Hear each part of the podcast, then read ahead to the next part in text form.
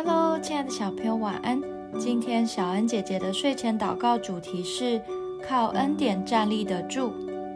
彼得前书五章十二到十四节，我略略的写了这信，托我所看为忠心的兄弟希拉转交你们，劝勉你们，又证明这恩是神的真恩。你们务要在这恩上站立得住。在巴比伦与你们同盟拣选的教会问你们安，我儿子马可也问你们安。你们要用爱心彼此亲嘴问安，愿平安归于你们凡在基督里的人。曾经在一次播报台风灾情的新闻中，看到一个险象环生的画面：溪水暴涨，民众受困在溪中。救助人员先抛绳固定在对岸，再让民众抓着绳索一步一步地前进。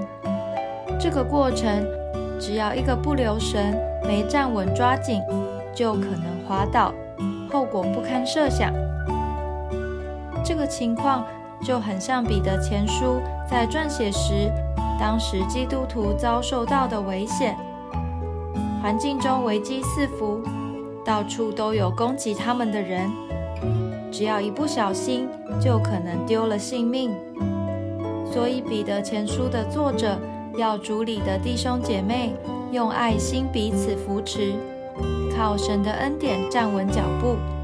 当考验来临，有钱人作为我们学习的榜样，同伴们用爱心互相帮助，依靠神的恩典，就能稳稳的站立。我们一起来祷告，亲爱的主，你恩典的手拉住我，让我能稳稳的站立，一步一步往前走。